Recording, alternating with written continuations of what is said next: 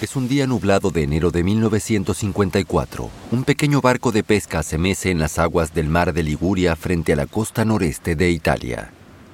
Giovanni Di Marco ha sido pescador toda su vida y conoce bien estas aguas. Se dirige a la parte trasera y comienza a girar el cabrestante para recoger su red. Vacía la captura en la cubierta y luego retrocede mientras los atunes y besugos se agitan. Está por ordenar su pesca cuando escucha un leve zumbido en el cielo. Es inusual, pero lo ha estado escuchando cada vez más. El sonido de uno de esos nuevos aviones a reacción volando por encima. Mira hacia arriba intentando ver el avión, pero todo lo que ve son nubes grises. Decepcionado, vuelve a su pesca. Pero luego... Escucha una explosión. Di Marco levanta la cabeza pero no ve nada. Luego ve algo. Un gran objeto metálico cae por el cielo, dejando un rastro de humo negro y oscuro. Observa cómo caen más objetos sobre el agua a varios kilómetros de distancia. Enciende el motor y acelera hasta donde los objetos se estrellan contra el mar. Media hora después, Di Marco llega al lugar. El mar está lleno de escombros flotantes. Ve una página de un periódico un paquete arrugado de cigarrillos, un chaleco salvavidas amarillo, un tacón alto negro y luego cadáveres cubiertos de sangre. ¡Hola! ¡Hola! ¿Alguien me escucha? ¿Hay alguien con vida? Pero no hay respuesta. Ni una sola de las 35 personas a bordo del vuelo 781 ha sobrevivido. El vuelo 781 era un de Havilland Comet, el avión británico que marcó el comienzo de la era de los reactores dos años antes. Es el único avión de pasajeros en servicio y puso a Gran Bretaña a la vanguardia de la aviación. La tragedia no detiene al Comet, permanece en el aire, pero entonces, solo tres meses después, un segundo Comet explota en el aire y con él el sueño de Gran Bretaña de liderar la revolución de los aviones para cuando al fin se identifica que la causa del problema fue la fatiga del metal, de Havilland es una empresa quebrada. Su avión a reacción queda en tierra y se precipita hacia la bancarrota. Su liderazgo inicial de Europa en los viajes en avión se evapora. Pero la pérdida de Europa será la ganancia de Estados Unidos. Y eso se debe a que un fabricante de aviones militares llamado Boeing está a punto de utilizar la trágica desaparición del Comet como una oportunidad para conquistar el mercado de aviones civiles.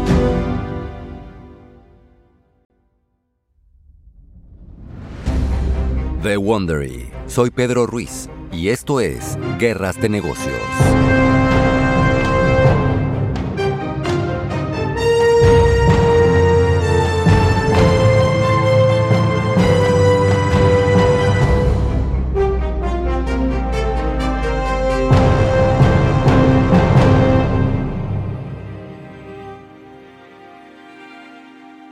En nuestra nueva serie seguimos la batalla por la supremacía aérea entre los dos titanes de la aeronáutica, Airbus y Boeing.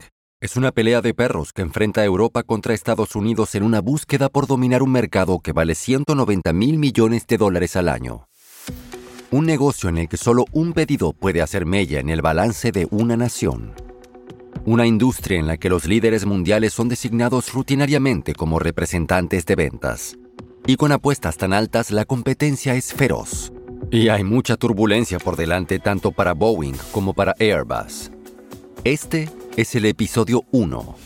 Conviértete en piloto. Es agosto de 1955 y el presidente de Boeing, Bill Allen, está organizando una reunión en un lujoso yate en el lago Washington en Seattle. Sus invitados son los grandes de la industria de las aerolíneas de Estados Unidos. Han pasado la mañana disfrutando de canapés y champán mientras veían las carreras de lanchas de la Copa de Oro. Pero en realidad están aquí para ver el primer avión de pasajeros de Boeing. Desde su formación en 1916, Boeing se hizo un nombre fabricando bombarderos militares, pero en la aviación civil sigue siendo un actor menor. Un pez junto al líder del mercado californiano, Douglas, pero Allen espera que el primer avión comercial de la compañía cambie eso. El nuevo avión a reacción de Boeing se llama Dash 80. pero pronto tendrá un nuevo nombre, el 707. El jefe de Boeing de mediana edad consulta su reloj y se vuelve hacia sus invitados. Atención a todos, está bien, no falta mucho ahora.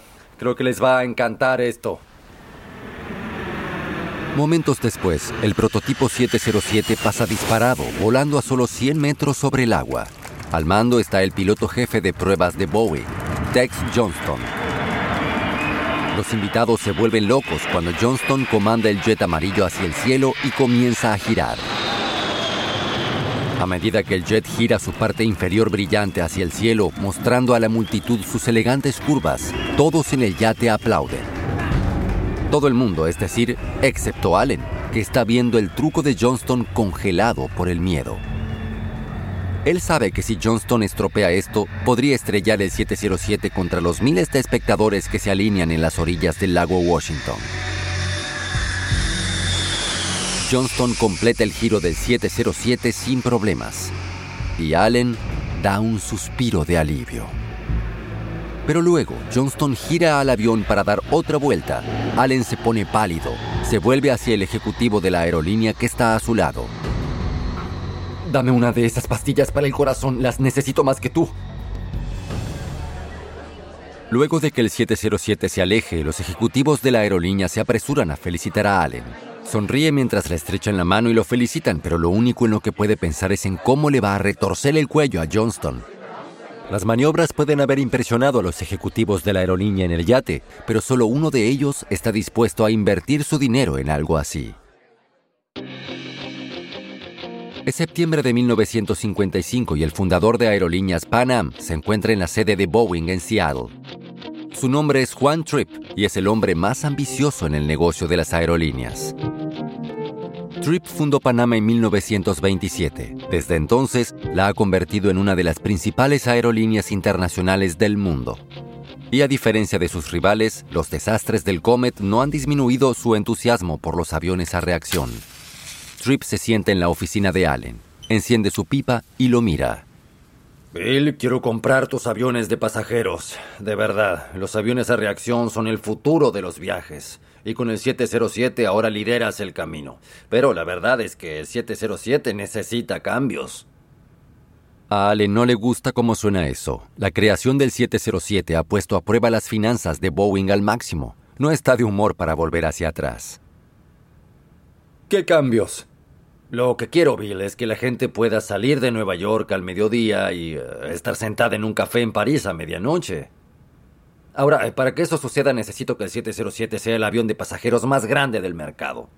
Debería tener espacio para 150 pasajeros en lugar de los 130 que propones. También quiero que utilice el nuevo motor que fabrica Pratt ⁇ Whitney. Con ese motor podrá cruzar el Atlántico sin parar. Allen se resiste. No, no, no, eso no es posible. La tecnología aún no está lista. No voy a rediseñar el 707 en torno a un motor de papel que está a años de entrar en producción. Tripp se saca la pipa de la boca. No, estoy seguro de que puedes hacerlo, pero si no haces el avión que yo quiero, encontraré a alguien que lo haga. Allen observa al jefe de Panam. Está convencido de que Tripp está mintiendo. Después de todo, ¿a quién podría conseguir para hacer su avión ideal? La única alternativa posible es el jet DC-8 en el que está trabajando Douglas, pero todo lo que Douglas tiene es un dibujo en papel que tampoco cumple con las demandas de Trip. Boeing tiene un jet real que vuela. Allen provoca a Trip. Como dije, Juan, no cambiaré el diseño. Poco después de su reunión, Panamá encarga 21707. Es un trato de 100 millones de dólares y Allen está encantado. Cree que tiene lo mejor del fundador de Panam. Pero Tripp no es un hombre que acepta un no por respuesta. Es octubre de 1955 y en su oficina de Seattle, Allen se sienta enfermo. Ayer, Tripp anunció a la prensa que no solo comprará 707s, también ordenó 24 aviones Douglas DC-8. Es un movimiento que deja en claro a la industria que Tripp solo comprará Boeing en caso de que el DC-8 no cumpla su promesa. En resumen, Tripp dice que cree que el 707 de Boeing es el segundo mejor. Y dado que la mayoría de las otras aerolíneas de Estados Unidos probablemente seguirán el ejemplo de Panam, Allen sabe que esto podría condenar al 707 y a Boeing. Allen toma su teléfono y llama a Tripp. Estaba esperando tu llamada. Está bien, este es el trato, Juan. Haré los cambios que quieras. Pero a cambio te desharás de esos DC-8. Bill, Bill, eso es todo lo que siempre quise. Sabía que podrías hacerlo. El 26 de octubre de 1958, el primer vuelo de pasajeros del 707 sale del aeropuerto Idlewild de Nueva York hacia París. Para conmemorar la ocasión, Panam presenta una película que promociona su nuevo servicio transatlántico sin escalas. Está aquí, el primer jet comercial estadounidense capaz de un servicio transatlántico económico, el avión de reacción Boeing 707. Los vuelos transoceánicos ahora se convierten en cortas esperas, seis horas y media mágicas a Europa. El pedido de Panam para el 707 es el momento decisivo de Boeing. Después de años como actor secundario en la aviación, ahora está en condiciones de desafiar a Douglas por el control de los cielos.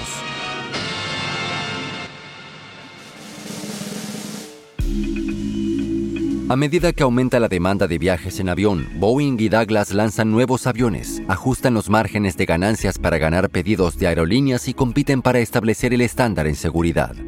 Cada empresa se vuelve más ágil y más fuerte, y se comen la cuota de mercado de los fabricantes de aviones de Europa, que todavía están tratando desesperadamente de hacer despegar su industria.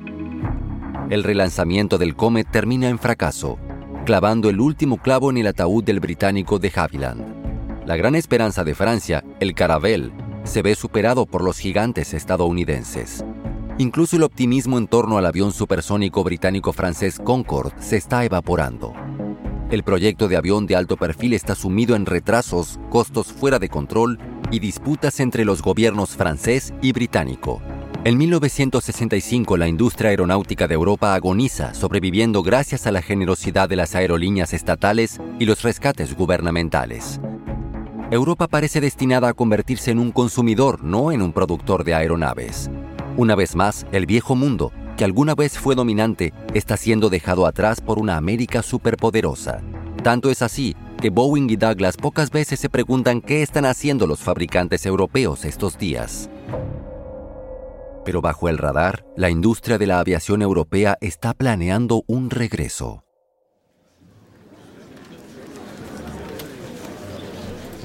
Es octubre de 1965 y los líderes de la aviación europea se encuentran en la sala de reuniones de un hotel junto al aeropuerto Heathrow de Londres. Alrededor de la mesa hay representantes de todos los sectores de la industria aeroespacial. Aerolíneas estatales como Air France y Lufthansa de Alemania Occidental, el fabricante de motores británico Rolls-Royce, fabricantes de aeronaves como Hawker Siddeley de Inglaterra y Sud Aviation de Francia. Todos están aquí para debatir una idea que ha estado flotando durante los últimos tres años. Un ejecutivo francés de Sud Aviación abre las discusiones. Miren, ninguno de nosotros tiene los medios para estar solo contra Boeing o Douglas en el mercado de aviones a reacción. Pero si unimos recursos, podríamos construir un avión de corta distancia para trasladar pasajeros entre ciudades europeas. Tenemos que crear este Airbus. Un ejecutivo británico sacude la cabeza con desesperación. Ah, cielo, ¿seguimos llamándolo así? ¿Quién querría viajar en un autobús volador? Un alemán occidental desconcertado responde. ¿Qué tiene de malo un autobús? Los autobuses son agradables, limpios y llegan a tiempo. Bueno, créanme, mis compatriotas ingleses no reconocerían un autobús como ese. Irritado, el ejecutivo francés vuelve a encarrilar la reunión. Los ejecutivos discuten sin cesar. Cada empresa y país quiere un Airbus diferente. Incapaces de llegar a un consenso, designan un pequeño equipo para destilar las ideas en competencia en una propuesta que persuadirá a sus gobiernos para que financien su Eurojet. Durante los siguientes 18 meses, el proyecto de Airbus gana velocidad. Los fabricantes que están detrás del proyecto deciden fabricar un avión bimotor de corta distancia que transportará al menos 250 pasajeros y eso es suficiente para convencer a los gobiernos de Francia, Alemania Occidental y Gran Bretaña de que se desprendan de los 460 millones de dólares necesarios para diseñar el Airbus. Para Alemania Occidental es una oportunidad de reforzar una industria de aviación nacional que se cerró durante años después de la Segunda Guerra Mundial. Para Francia es una forma de rechazar la americanización.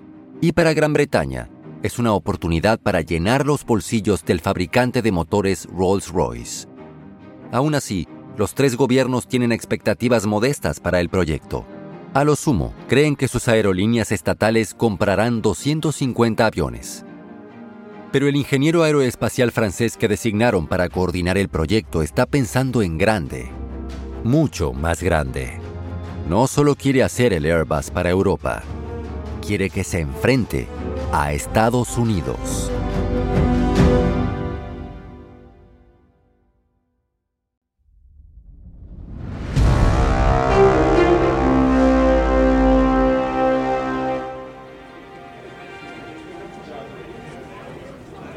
Es principios de 1968 y el coordinador de Airbus, Roger Betelle, está en Fort Worth, Texas. Betelle es un hombre esbelto con cabello oscuro y recogido, y vino a Estados Unidos para visitar al director técnico de American Airlines, Frank Kolk. Betelle se sienta en la oficina de Kolk y pone sus cartas sobre la mesa. El proyecto de Airbus está centrado en Europa. Quiero que el Airbus atraiga también a las aerolíneas estadounidenses. Entonces dígame, ¿qué tipo de avión realmente quiere American Airlines? Colca siente y abre el cajón de su escritorio. Saca una carpeta marrón y se la da a Betelle. Esto es lo que quiero.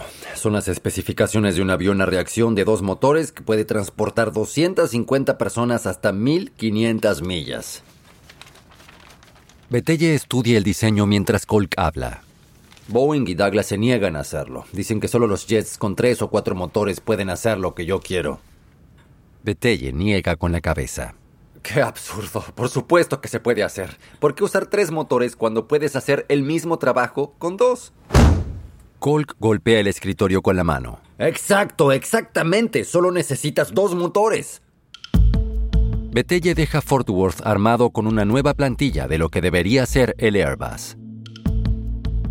Durante el próximo año, Betelle trabaja con los fabricantes europeos para diseñar un avión que se alinee estrechamente con la visión de Colk. Lo llaman el A300. Con el diseño terminado, el consorcio de Airbus pide a Gran Bretaña, Francia y Alemania Occidental que entreguen los millones necesarios para poner en producción al A300. Pero el consorcio está a punto de descubrir que no todos están dispuestos a pagar su parte de la cuenta.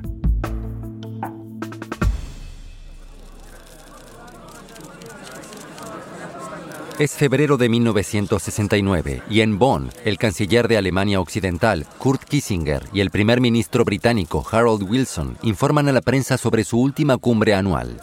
Pero cuando dan lugar a las preguntas, los reporteros se enfocan en las grietas en la alianza de Airbus.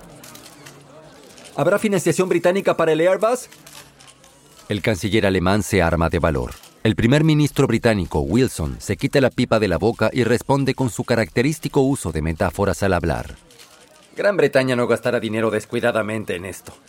Eh, la realidad es que la colaboración aeroespacial es una pista desierta, eh, llena de proyectos conjuntos fallidos, eh, en su mayoría realizados a un alto costo. Para Francia y Alemania Occidental, esa es la gota que colmó el vaso. Entonces le dan un ultimátum a Gran Bretaña. Suba a bordo o el autobús despegará sin usted. Wilson responde sacando a Gran Bretaña del proyecto Airbus. Él piensa que Rolls-Royce estará mejor persiguiendo dólares estadounidenses. Y con los costos del tan retrasado Concorde fuera de control, desconfía de involucrar a Gran Bretaña en otro proyecto de aviación europeo. La salida de Gran Bretaña hunde en una crisis el proyecto del Airbus. Se suponía que el fabricante de aviones británico Hawker Siddeley fabricaría las alas del A300. Pero la compañía no puede darse el lujo de hacer eso sin el respaldo del gobierno británico. Y sin alas, el Airbus no volará. Mayo de 1969, Bonn, Alemania Occidental. Franz Josef Strauss corre lo más rápido que puede por los pasillos del Departamento de Finanzas alemán. El rotundo político bávaro tiene la misión de salvar a Airbus y el tiempo se acaba. Si el futuro de Airbus no se resuelve a tiempo para el show aéreo de París a finales de este mes, el consorcio podría desmoronarse. Strauss es una figura poderosa en la política de Alemania Occidental. Dirige el tercer partido político más grande del país y ahora ese partido puede inclinar la balanza del poder. Strauss también se ve a sí mismo como el campeón de la industria de la aviación de Alemania. Él cree que Airbus es fundamental para su futuro. Entra en la oficina del ministro de Economía, Carl Schiller, y se deja caer en una silla con la frente empapada de sudor. Schiller espera en silencio a que Strauss diga lo que piensa. Tienes que intervenir y subvencionar a Hawker Sidley. Sin ellos, el proyecto de Airbus está terminado.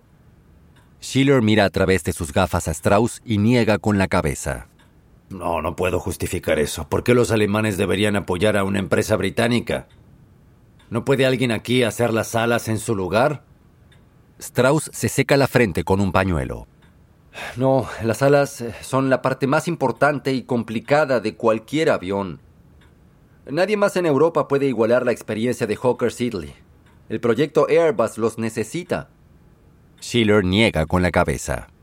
Entonces que los franceses paguen. Quieren liderar el proyecto, ¿no?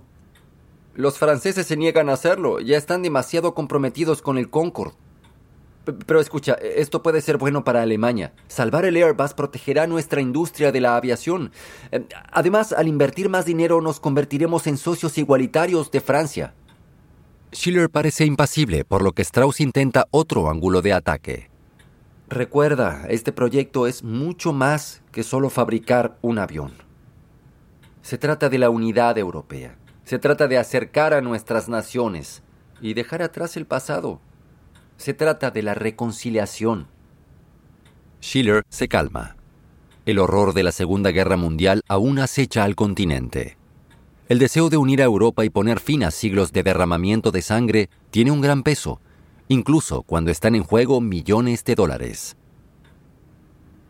Muy bien, me encargaré de que los fondos estén disponibles. Más tarde ese mes, en el show aéreo de París, Schiller y el ministro de Transporte francés firman el acuerdo que hará que el Airbus pase de ser un avión de papel a un avión real. Mientras los fotógrafos capturan el momento, los dos políticos se dan la mano y sonríen. Pero de lo que no se dan cuenta es que acaban de firmar una declaración de guerra comercial. Una guerra que pondrá a Europa y Estados Unidos en desacuerdo durante las próximas décadas. En el siguiente episodio, Boeing aumenta el tamaño de los viajes aéreos y Airbus finalmente fabrica un avión que nadie quiere.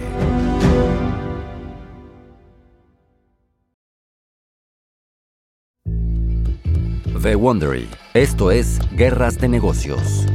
Una aclaración sobre lo que han escuchado. No podemos saber exactamente qué se dijo. Este diálogo se basa en investigaciones históricas. Esta serie fue narrada originalmente por David Brown. El narrador de esta versión es Pedro Ruiz. Tristan Donovan escribió esta historia. Karen Lowe es nuestra productora y editora senior. Producido por Emily Frost. Diseño de sonido por Kyle Randall. Nuestros productores ejecutivos son Jenny Lower Beckman y Marshall Louis, creado por Hernán López para Wondery.